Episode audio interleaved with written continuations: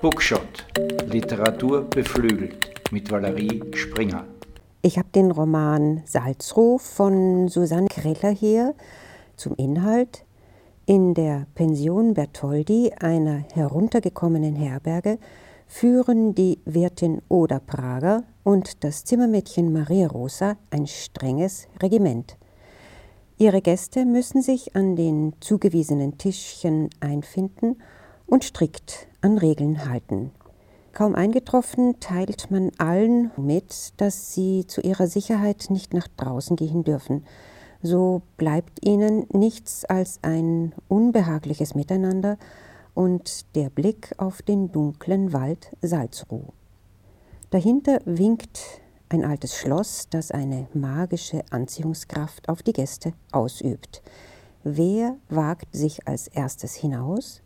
Der einstige Schuldirektor, dem die Wände zugesetzt hat, oder die hingebungsvolle Krankenschwester mit ihrem unermüdlich ballspielenden Kind, oder das ältliche Ehepaar, das eigentlich seine goldene Hochzeit feiern wollte, oder die beiden Verliebten, jung und schön, die bei den anderen Gästen für Irritationen sorgen in Salzruh verdichtet die Autorin Susanne Greller mit einem ganz eigenen Humor Elemente des Schauerromans zu einem Kammerspiel mit Tiefgang. Es geht um Eingesperrtsein und Freiheit, Bleiben oder Gehen, Rebellion oder Versöhnung mit dem eigenen Schicksal. Jetzt habe ich einen Textauszug, ich lese vor. Sie steht am Fenster des Frühstücksraums, den Leib gespannt und nur die trübe Scheibe trennt sie noch vom Wald. Sie weiß, das Mädchen hat die Fenster nicht geputzt, Maria Rosa hat die Fenster nicht geputzt, doch lass, für heute soll es gut sein, denn draußen liegt der Herbst jetzt licht und klar, hinterm Acker sind die Bäume gut zu sehen, die Kiefern, Eichen, gottverdammten Altmarkbuchen, Totenland, Moränenland.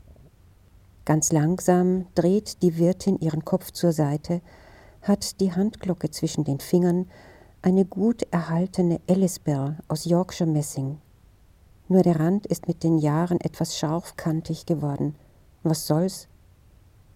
Weiter geht der Blick vom Fenster weg nach rechts über den blauen Vorhang, bis sich mit dem Blick die ganze Wirtin dreht. Sie wendet sich doch nicht zum Guten und nur so lang, bis sie die Gäste der Pension Bertoldi sehen kann. Das Lächeln halten kurz noch, Frieden halten, höflich sein zu denen an den Tischen. Und lautlos räuspert sich die Wirtin, Geräusche braucht sie keine, sie räuspert sich, indem sie aufhört zu lächeln.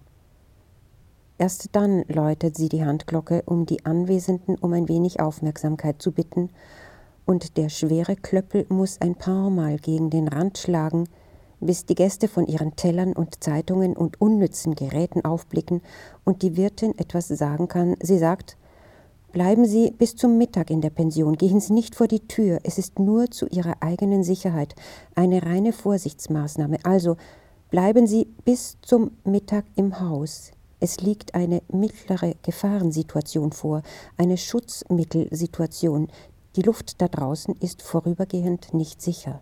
Sie wartet eine Weile auf das, was kommen wird, was immer kommt. Sie könnte Geschichten erzählen. Das war ein Textauszug zur Autorin jetzt noch. Susanne Kreller ist 1977 in Plauen geboren.